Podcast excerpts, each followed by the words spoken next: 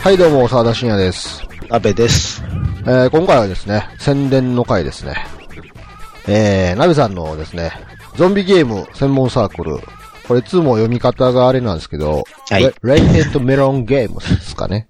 大体そんな感じで、ライテンとメロンゲームズでいいです。 えー、ゾンビゲーム専門サークルということで、はい。そのサークルの、えー新作ゲームが完成したということでね、はい。えー、それの紹介の回でございます。お願いします。で、できるだけこの回配信を早くしたいと思ってるんですけれども、いえー2019年11月24日日曜日のゲームマーケット2019秋、はい。えー東京のビッグサイトで、えー東京ビッグサイトで、えー行われるゲームマーケットに出店するということで、そうでございます。なのでお近くの方はぜひ行ってほしいなということを含めての宣伝の回なんですけれども、はい。はい。まあ、以前にもナベさんは、この、ライセントメロンゲームズの えー一員としてね、まあ一員っつってもナベさんしかいないんですけど、そうですね。僕一人しかいない。はい。登場していただいたことがありまして、そうですね。もう2年ぐらい前です。そうなんですよね。結構最近かなと思ってたら、えー配信でいうところの2017年11月25日、うん第315回の、えー、ザ・デッド、We Loved One。はい。まあそういうゲームをね、えー第1作目として発表した時があったんですけども、はい。えーそれ以来2作目、結構2年間間あるんですでね。すね。来ましたね、だいぶ。まさかその、2作目があるとは思ってなかったんですけど、そうですね。僕もあんま思ってなかったですけど。 結構僕もツイッターで唐突に知ったんで、あ、2作目出るんや、と思って。いや、常になんか作ってはいるんですけど、ええ形にはなかなかならないじゃないですか、ああいうのって。そうですね。僕も、各言う僕も昔からこう、河原を割るゲームをずっと作り続けているんですけそどうで、したね。まあ、もう3、4年ぐらい経ってますからね。うん。まだ全然完成もせず、去年一回鍋さんとお会いした時にあの、はいはいはい見せたじゃないですか。ええ。あれから、進捗率といえば5%ぐらいは進みましたね。お進んでますじゃん。ついこの間偶然にもその、そのゲームを一でやってみたいという方が現れたんで、はいはい。やらしてみたところ、またあのルール的なバグみたいなのが見つかったので、お、そこを詰めたことによってまたちょっと進捗が上がったんですけど、それは大いなる進捗じゃないですか。そうですね。ただ、じゃあ完成かと言われると、いやー、ちょっとなーみたいな感じ で、終わらないですよね。いいです、いいです。まあそれはさておき、ナビさんの新作のゲーム、はい。えータイトルの方はですね、はい。ザ・デッド。はい。これは、シュート2サバイブって言ったらいいんですかはい。そうですね。シュート2サバイブですね。ザ・デッドシリーズの第2作目ですよね。そうです、そうです。まあ、ただ、ストーリー的には別に続編とか、そういう意味ではないですよね。うんそうですね。ああくまでも単純に、まあ、自分でなんとなくザ・デッドってつけちゃったんで、ええじゃあその後ろだけ毎回変えていこうかなと思って。なるほど。よくあるパターンなんですよね。なるほどね。なんたらオブ・ザ・デッドみたいな感じえで。えそういう感じでも。うもう各作品は独立してますよ、というこええとで。はい。一応まあ、そのサークルがね、ゾンビゲーム専門サークルと銘打ってますから、えええーテーマになっているのが、こう、ゾンビの世界ですよね。はい。で、これね、まあ、簡単に説明するとですね、まあ、ええゾンビがはびこる世の中でですね、えええー底辺 YouTuber の二人が、えーバリケードに立てこもりながら、えー YouTube で100万いいねをゲットするために、ゾンビを撮影しながらも、バリケードを守りながら、いろいろやるっていうゲームなんですけど、うん。そうですね。頭の悪い感じの設定で、今回は、行こうかな。はい。ええまあ、あのー登場キャラクターもね、どこかで見たような感じのお二人なんですけど、まあ、まんまですけど。あのーゲームのパッケージもね、どこかで見たようなパッケージになってるんこですこけまど、で見た感じになってますね。ちょっとこの現物はね、あの、またサイトの、僕、今回の配信ページにもちょっと載せておこうかなと思うんですけど、あそういう遊び心も聞いた感じのゲームとなっておりますが、ええ。あのーまあ、ゲームのマニュアルもね、ちょっとあの、さ、あのーこのラ、レイテントメロンゲームスのサイトの方でこう、掲載されているので、えーどんなゲームか、えー流れがどうなのかっていう話はそちらの方をちょっと参照してほしいんですけど、はい。まあ、あの、私もこうせ、テストプレイね、やらせていただいたんですけど、やっぱこう、大きく違っているなと感じたのは、はい。ゲームだなって思ったんですよ。お、前回はね、いきなりつん、あの、おも、おもんないと言 われましたからね。まあ、そりゃそうだろうなと思って。ええまあ本当ね、過去の狭さの315回も聞いてほしいんですけどね、ええ前回のゲームがですね、なんていうんかな、ある種アートだっていう感じの、ゲームというよりもええアートだなと思ったんですけどね。なんか前回のゲームはなんかこう、やってても単純に心が辛くなっていくような感じのゲームやったんですよ。まああの、ゾンビになった奥さんにひたすら追いかけられるっていう。そうですね。ただそれだけですもんね、あれ。でしかも、ゲームとしてクリアするのがめちゃくちゃ難しいみたいな感じでですね。だいたい悲惨な末を遂げるっていうのが、僕がやったプレイの印象やったんですけども、そうですね。それに比べるとだいぶこう、なんていうんですか、ゲームゲームしてるなと今回思いまして。今回はだからもう、カジュアルだって僕そうではすね。と言ってますけど、めっちゃゲームっぽくしましたよ。めっちゃゲームですね。 ええ。わかりやすくゲームで。ですさ、前回のやつは何やったんやって話なんですけど。あれも僕の中ではゲーム。そうですね。げん前回のやつもゲームなんですけど、ええ。なんか、禅の世界かなと思うぐらいのゲームでしたから、もうそれに比べて今回は、いやはいって言いながら、こ う、来るゾンビ来るゾンビを殺しつそうっつ、すね撮影しつつ、えーバリケードを守りつつ、みたいな感じの、本当にゲームみたいなゲームですから、世間一般でいうとこのゾンビゲームっぽさはすごいあると思いますよ。そうです今回は。ね。ええだから、どういう心境の変化があったのかなと思って、別にあの、媚びを売ったとかですね。え売れればいいやとかそういうことではないんですけど、えええ前作はあの、本当に自分でずーっと考え込んでたらできちゃったんで、ええあれなんかおもう違うゲームの一部だったんですよね。はいはいはい。本当は全然違うのを考えてる中の一部のシステムだけ抜き出したらああなったんですけど、なるほど。それが完成しないもんで、うん。ここだけゲームにならないかなと思って、考えたらそうなったんですけど、はい。その結果、ストーリーが暗い感じに なり、やる人やる人みんな、うん、辛いっていう感じの感想をいただけるっていう感じになったんですけ ど、そう、だから、今回もてっきり、そういうの系譜のゲームかなって勝手に思ってたんですよ。で、あんまり、ツイッターとかもちょっと見てなかったんで、ええ、その、テストプレイで送っていただいた、ね、はいキットをやった時に、あえれえ、普通にゲームやぞ、と思って。普通にゲーム。 まさに普通にゲームだと思あうれ、んで 普す通よ。にゲームやぞって思ったんですよね。そうですね前作が本当あの、ロメロゾンビじゃないですけど、はい。ちょっとね、あの、悲しみとか哀愁に寄りすぎたんで、はい。僕は好きなんですけど、そうですね。だから今回もうまんまあの、今回のキャラクター二人がそうですけど、うん。ショーン・オブ・ザ・デッドに代表されるような絵は、ゾンビコメディそうですね。みたいな方向に一回行ってみようと思うって。ん。で、そこからシナリオを考えたら、その底辺 YouTuber が、バカ YouTuber が、あの、ゾンビパンデミック撮影したら俺らいいねもらえて、うん。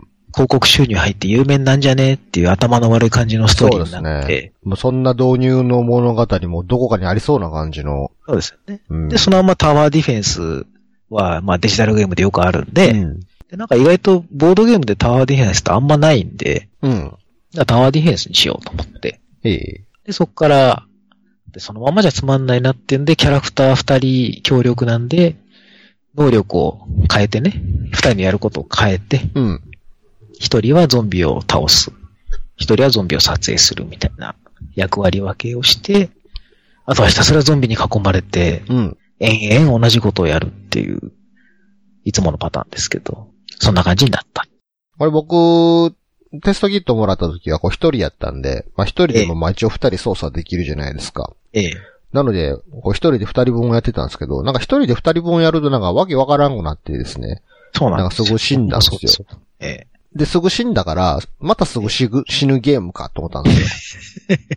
僕もそう思ってましたよ。なんか、二人でやるとですね、普通に、普通に面白いゲームやったですね。あら、よかった。うん。ちゃんとこう、なんて言うんですかね。毎ターン毎ターン、どうするバリケード補修するゾンビ撮影するゾンビ殺すみたいな感じの、まあ、戦略と言っていいのか、何をするのかっていうのをちゃんと考えないとすぐ死ぬみたいな感じになってて。よかった。全然一人プレイでやるのと、二人プレイでやるので印象がすごい変わってたんで。そうなんですよ。なので、二人プレイでやるまでは、普通にまた死ぬゲームかと思ってま したから。ほんとクリアできなかった。そうですね。僕も全然クリアできなくて。一人でやってたら。うん。まあ一応その、ルールの、ルールブックの構成をしてくれる人がいるんですけどね、一人。はい。あの前作を出した時に、あの、気に入ってくれた人がいて。こおーあれをの、人もその、えーあれを気に入るってなかなか珍しい、 えーなかなか選ばれしい人だと思って、あ、俺この人を大ヘ切ビにーしゲよーう。マーじゃないとちょっとなん か、あれを、あれを気に入るっていうことはなかなか、そうなんですよ。で、なんか一人で結構プレイしてくれてて、すごい点数稼ぐ人がいたんですよ。えー、すごいな。その人もなんかボードゲームのサークルの人なんですけど、ええで、その人に構成を頼みつつ、プレイをお願いしたら、なんか二人プレイでいろいろ試してくれて、うん。逆になんか難易度上げても大丈夫ですみたいな話になって、あ、そうなんですねそうみたいな、えー僕全然クリアできないんですけど、これ、いやみたい本な。 二人ならいけますみたいな話になって、はあ、そういうもんですか、みたいな。なんかいろいろその、数学的なところの考えができる人らしくて、うんいろいろ教えてくれました。僕のわからないシステムを 教えてくれました。そうですね。まあ、ボードゲームなんで、やっぱりその得点計算っていうのはアナログでやっていかなくちゃいけないし、ええやっぱりそのゲーム上攻めてくるゾンビとかにも、まあ一応得点が振り分けられていますから、理屈で言えば、ね、数字の組み合わせの先を見通せる人ならば、ね、攻略としてこうゲームをうまく進めていくことができるんだろうなとは思うんですけそうどみたい、ですよ。ええ何も考えてない僕からすると、その時その時の毎ターン毎ターンの感覚と印象だけでやってるから、なんか、どこが簡単でどこが難しいかっていうのは分かんないですよね。毎回、うんみたいな感じでやってましたから。まあでもそんな考え方でも一応クリアできた時もあったので、あうん一応ゲームとして成り立ってるんだと思ったんですよ、ちゃんと。ええ本当ですクよ。リアできないゲームではないんだと思ったんですよね。そうなんですよね。クリアできるっていう、僕も1回か2回ぐらいしかクリアできなくて一人でやってたら。 でも1回クリアできるってことはクリアできんじゃねえかぐらいの感 じで。いいか、みたいな感じ。で、結構僕も何回かね、二人プレイでやらせてもらいましたけど、結構いい感じのギリでクリアできたりもしてたから、でしたね。別に簡単なわけでもなく、むちゃくちゃ難しいわけでもなく、いけるかいけへんかってギリにギリギリのラインでやったーって、YouTube の100万いいねゲットしたぜみたいな感じになってましたから、なんかか体、体感としてはバランスのいい感じでしたけど、今回。まあ全然バランス調整をした記憶はないんで、 あんまそれはもう本当完全に偶然 なのと、その、その、あの、なんだ、アドバイスをしてくれた人が、そうですね天。天才。 僕全然、なんとなくでカードこんぐらいかなとか、なんとなくゾンビこんぐらいかなみたいな感じで適当にやってたんで、ええそれは結果的にうまくいったっていうだけなんですよね。最初はもうちょっと難しいって言ってましたもんね。そうですね。一応あの、マニュアルに上級ルールでうん書いてあるんですけど、最初はその、今あの、お助けコマみたいなのあるじゃないですか。はい。えーあのーなんだ、アクションを保留でしたら次のターンでそのアクション使えるみたいな、ええ。て手数が増えるみたいなやつがあるんですけど、それがもともとはなかったんですよね。確かにあれないとだいぶ結構辛いかもな。もっと早めに死んだかもしれへんな。で、あの辺のルールもちょっと入れたら、それじゃ優しすぎますよみたいな話になって。うん。それもちょっと入れ方変えましょうみたいな感じにうなんっうんて、いろいろ教えてくれて、あ、それいいじゃないですか、採用みたいな 感じで、いろいろですね。もう、どんどん採用して、まあその人が言う難しい簡単やっていう判断はこっちにはわかんないですからね。 僕も全然わかんないんで、もう言われるがままにですね、ああ、それ面白そうですね。面白そうかどうかで判断するといそううで。すね、面白そうです。あ、それはでもちょっと違うかなとか言いな がら、ね、一応取捨選択をし、結果的にこうなったっていう。バランスの良さはその方のおかげかもしれないです。なるほどね。ええまあ、今回そのショーンとエドという二人のキャラクターをね、二、人のプレイヤーがそれぞれ担当するんですけど、はい。そのショーンとエドでは、こう、能力が違うじゃないですか。まあ、はいショーンは射撃、射撃ができて、バリゲートの補修ができると。ええで、エドは、えーゾンビの撮影ができて、バリゲードの補修ができると。はいで、このバリゲードの補修能力が、ショーンの方が高いんですよ。そうですでねこ。の、このショーンのバリゲードの補修力の高さが、結構ええいろんなピンチを助けてくれたので、そうですね。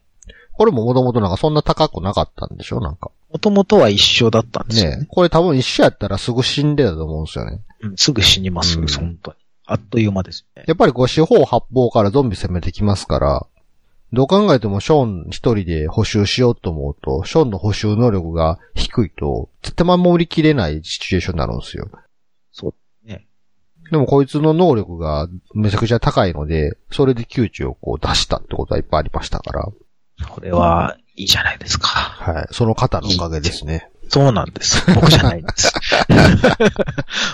だから本当に前回のこの、前回のね、一作目はいのザ・デッド・ビーラブド1では、はい。なんて言うんですかね、こう、なんて言ったらいいんかな、未だにあれを表現するのにすごい難しいんですよね。なんか面白くないゲームっていうのはすごい語弊があるんですよ、この言い方は。すごい哲学的なゲームだっていう言い方をしてたんですけど、本当にこう、なんつう、日々日々、えー、あるかどうかもわからない彼地を目指しながら歩く中、えーゾンビと化した、えー奥さんが後ろからずっとついてくるっていう。はい。シチュエーション的には本当にこう、神経をすり減らしていくだけのシチュエーションなんですけど、言ったらその、ゲームのクリアにも救いがないじゃないですか、なんか。そうですね。達成がないんですよね、 なんか。うん。ないなでんかす。基本的にゴールに着いたところで、じゃあそれでよかったのかそうそうみたそいうな話になっちゃうんで。な、でも一応今回は、100万円でゲットしたぜっていうこの、達成感があるのが、すごくそうですね明るいというか、やった感があるんですよ。ゲームをやったぞっていう。そうですね。一応そこに、まあゴールはあるんですけど、うんでもあれって何の解決もしてなくて、ストーリー的にはね。ストーリー的には何も解決してなくて、ただ100万円取っただけで、 ゾンビに囲まれ続けてるのは変わらないので、その先はどうすんのみたいな。微妙にそこがまた、なんか、ナベさんのゾンビ世界観やなっていうところなんですけど。あくまでね、ストーリー的な部分ですけど。 100万いいねをゲットしたぞ。それでみたいな。で、で、どうしたんみたいな。 そうですね。中で二人でやったーってそうやったぞ言ようけど !100 万いいねいったぞやっはーいって俺たちやったんだーって言いながらこうカメラがどんどん引いていって。もう延々と向こうからゾンビがこう、 来てるような感じで、まあ、スタッフロールが流れる感じですよね。そうでしょうね。実際ゲーム中もあのゾンビが一匹も減らないっていうことになってるので、永久に湧き出ていきますかそうら。ですね。倒しても倒しても湧き出てきて、常に駆逐囲しきれない。まれてるんで。そそうなんですよね。救いはないんですよね。うなんですよ。だから今回も救いはないんですけども、前回に比べたら達成感があるっていう。そうですね。前回に比べたらちょっとはこうゲームっぽい、こう、なんていうんですかね、わかりやすさは入れようっそうでてすいうのはねちょ。っとありましたよ、やっぱり。やっぱ達成感があるところがゲームとして成り立っている部分であるかなと思いましたんで。ええ。わかりやすくしようと。ゾンビを殺しまくるゲームはあんま好きじゃないんだけど、まあ、こういうやり方ならありかな、みたいな感じでそうですね。やってみたんですけどね。確かにそこ結構なんか、またちょっと話の軸がずるるんですけど、ええ。難しいなと思うのが、よくこう、FPS でもこうゾンビモードってあるじゃないですか。ええ、ありますね。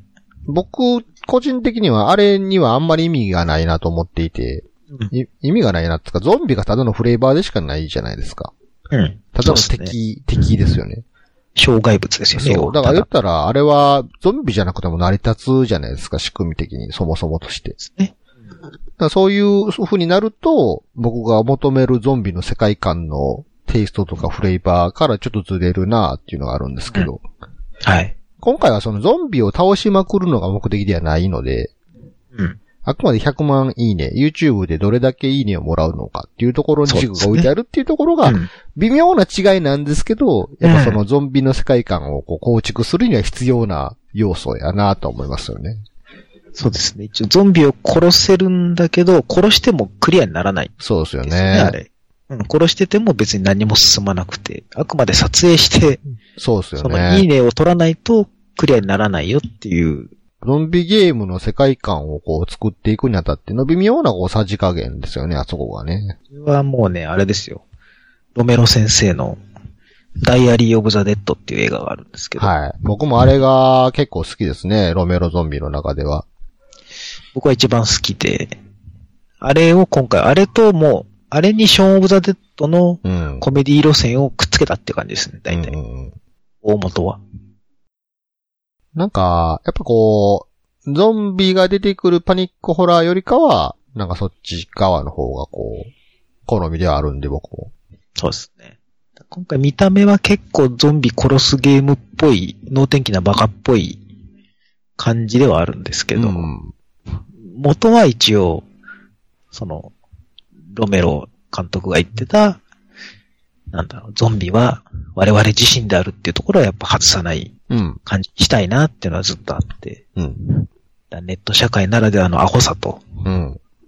先の見えてない感じと、 そこにゾンビを掛け合わせるみたいなのは、もうそのダイアリー・オブ・ザ・デッドでやられてたんで、まあそれをそのまんま、いただいたというか、リスペクトしたというか、言えば、まあ、そう言葉はいいんですけどねええだって、ダイアリー・オブ・ザ・デッド、あれ何年前ですかももう、いくつですか ?10、10? う、なんかあの時からより極まれりみたいなとこあるじゃないですか、その動画投稿に関してはね。そうですね。本当に、こう、行き過ぎた自己顕示欲が、本当に命をこう失いかねないみたいな状況になっていて、まあそこで得た、まあ評価が何につながるのか、まあ今はね、昔と比べてより広告収入とか、まあ金銭的なこう、なんていうんですか、価値みたいなところで、こう結果が出るみたいなところありますけど、そうですね。果たして本当にそれが幸せなのかみたいなところはね、うん。ありますからそうねで。すね。まあ僕自身があの、こう、YouTuber 的なものがあまりこう、ピンときてないところがあるっていうのもあるんで、うん。そういうのも含めて、まあ、ダイオリー・オブ・ザ・デッドは2007年でしたけど、すげえな、そんな前なんや、ねもそんな前でしたね、もうね。う。もう12年前ですね。 12年ですよ。 633で12年やからもう小学校入った子も、高校卒業しているじゃないですか、もそうですよ。そんな前に、あれを作ってて、あれがまさに今にぴったりだなと思いながら、たまに見返してたりしたんですけど、まあやっぱそこのテイストは大きいですね、今回のその、撮影して、達成するみたいな。う。そうですね。なんかゲームとしてはね、やったら100万円達成したっていうところでの、うんこのプレイヤー、まあ、現現実際にプレイをしている僕たちの中での、その達成感みたいなのはあるんですけど、その後にふと、それでっていう、この、ゾンビ好き、ゾンビ映画とか、そういうね、ゾンビフィクションが好きな人なら、それでっていうところの余地を残してるところが、まあ、ナベさんの作るゲームっぽいかなという部分は、そう感じましたので、まあそういうのが好きな人とかは、はい。いいんじゃないですか、今回も。まあね、今回単純にゲームっぽいんで、あの、間口はかなり広いかなっていう。前は本当にあの、買わないでくださいぐらいのこと言ってましたけど。まああまり期待されて、 うん買ってねねそ、んなやってなういんこれそとうそうそう思われても困るみたいなのありましたけど、今回はもうゲームとして普通に楽しめる部分が多いにありますから、皆さんぜひぜひ買ってくださいみたいな感じなところはあるんじゃないですかそうですね。まあ言ってもプレイ時間もね、そんなんかからへんし。うん、30分ぐらいじゃないですかね。大体皆さん、そのぐらいかなっていうそうですね。感じしますけど。ええまあ、少なくとも前作よりは、非常にお勧めしやすい感じに。これ、今回のゲーム、ゲームまあ、前作も売るんですか、前作もまだあとですね、15個ぐらい、うんうん。あの、カードとか残ってたんで、ほう。作れたんで、そのぐらいは持っていきます。お、じゃあ、前作やってない方は一緒に買って、前作と今作の差を やると。感じてほしいですね。 えーいきなり前作からやると、もうなんじゃこりゃ暗いわーってなると思うんで。本当になんか、開始5分ぐらいでクソゲーちゃうんかって思ってしまいかねないですからね、前作はそうね。これ何これずっとやんのこれみたいな感 じですね。でも中にはそれがいいって思そってうくれでるす人ねも。あれは本当にね、なんでしょうね、本当、自分と向き合うような感じのゲームでしたから。ですね。味わい深いんですけどね。味わうゲームって言っ何てま回す。もやりたくはないなと思いましたけど。なので本当に、えー、11月24日日曜日ですね。まあ、はい東京ビッグサイト行ける方えは、ぜひちょっと、まあ、私有もあるんですよね、今回ね。まあ、今回ちゃんとあの、私有宅うんつけた。今までずっと私有宅なしでう、ん。一人用のゾンビゲームをただぼーっと売ってても誰も食いつかないっていう感じではあったんですけど。まあそこやっぱりね、なんか、なんて言うんですか、まだこれもまあ全然ゲームのあれとは別の話なんですけど、その、ゲームまでゲーム売るっていうのも、むちゃくちゃみんなしっかりし始めてるじゃないですか、昔に比べて。もう皆さんほんとしっかりもう、ねえ、どこぞのバーゲンセール会場だっていうぐらいの勢いでやってますからね。やっぱりこう、なんとなく作ったゲームをこっそり売っててももうダメな時代なんですね。ね、まだそういうね、サークルさんも結構いるんですけどね。あの、ジップ袋でこう作って、ただポンと置いてあって、欲しければどうぞぐらいの感じの、え方もいて、そういうのついつい見ちゃうんですけど。そもそもとしてなんか出店数がむちゃくちゃ多なってるじゃないですか。大事ですよ。もう埋もれますよ、そりゃ。なんか本当に、なんていうんですかね、目回りそうになりますからね、人多くて。そうなんですうよ。わあめっちゃおるって。みんな見切れへんみたいな感じで。ですよ。もうね、いろいろステージで派手なイベントやってたりしますしね。本当に、自分のね、作ったゲームを手に取ってやってもらおうと思うと、やっぱりこうね、アナログ的なユーザビリティもしっかりしとかんとね、やっぱ、私有台とかないと。そうですよね。ただまあ前回はね、私有台があったところであれ私有して、目の前で人が辛い気持ち になってるのをこっち見るのも辛いんで。 なんやこれっつって。感想も言いづらいですよね。今回は多少ほら、ね。そうですね。やったー感がありますから、やったーまあまあ、まだね、まだまだこうゲームっぽさがあるんで、はいあじゃあ、私有宅つけようかな。みええたいな感じ。ぜひぜひ皆さん、ちょっとね、立ち寄っていただいたらいいんじゃないかなと。お願いします。遊んでってください。買わなくてもいいからもう遊んでってください。 休憩しに来てもらっても。ねなんならあなたの好きなゾンビゲームのね、お話をしに来てもいいし、そうですね。この映画が面白いよとかでもいいし確か。に。ぜひ、はい。できれば前作も遊んでってそうほでしいすね。前作はぜひ遊んで対比していただきたいです ね。ねえ暗い気持ちになってです暗ねい気持ちになる。帰っていただきそたい。の、ボードゲームをね、本当にこう、なんて言うんですか。僕が知った時から比べてもはるかにこう、認知度も高まり、あの、ダウンタウンのガキの使いとかでもこう、紹介されるぐらいこう、なんか、ええ、すごいみんなが知ってるような感じになりましたけど、まさかボードゲームにやって暗くなるゲームがあるなんてっていうえ、え、ゲームって遊びじゃないのみたいな感じのええことをね、そうそうぜひ思ってほしいですね、僕としては。なんか、習字してるような感じになりますからね、気持ち的に。同じ字をひたすら書かされるんですか。今回あれでしょなんか帽子とか作ってませんでしたっけああ、そうなんですよ。僕がね、被ろうかなと思って、キャップ作ったんですけど、ん。一個だけってなかなか作れないですよね、やっぱね。まあ、あんまないですね 一。個でいいんだけどなと思うっん。たんですけど、最低ロットが5個ですって言われたんで、はい。じゃあ5個を作ろうかなと思っえてえ作ったはいいんですけど、まあ、僕は被るじゃないですか、一個ええ。まあ予備として1個持っとくにしても、あと3個いらないんですよね、どう考えても。まあ、ここも同じ僕からの帽子入れないですからね。ね、家に5個同じ帽子あっても、しかも自分のゲームの帽子5個あるって気持ち悪すぎるじゃないですか、なんか。だから、あの、すごい既得な方がいたらお分けしますんで、あの、原価なんで、はい3500円なんですけどね。なかなかいい感じですよ。なんかあの、なんていうんですかね。なんか知らなくても被れるようなデザインになってると思うんで。一応ね、あの、なんか映画のノベルティ的なそうですね。感じなんだかわかんないけど、とりあえず英語書いてあって、ロゴだけなんで、そうですね。わかる人にはわかるレフトフォーデッドのパロディ感。あ、言っちゃった。いいんじゃないですかそういう遊び心もありまして。そう、あの、フォントもね、まさにそのレフトフォーデッドのフォントあ、そうなんですぜね。ええ。ジャケットはもう、かなり、まんま、そうですね。ええ、やってみましたけど。パロディですよって。オマージュですよ。パロディですよっていうとこですよ。露骨にパロディとしてやったので、怒らないでねっていう。 はい。トレース問題に発展しないようにしないと。そうそう。トレースじゃなくてわざわざ全部書き直しましたかうら、んちゃんと。そういう遊び心もふんだんに含まれた。そうですね。ぜひ、手に取っていただければと。あ、ゲームは一応2000円ですけど。はい。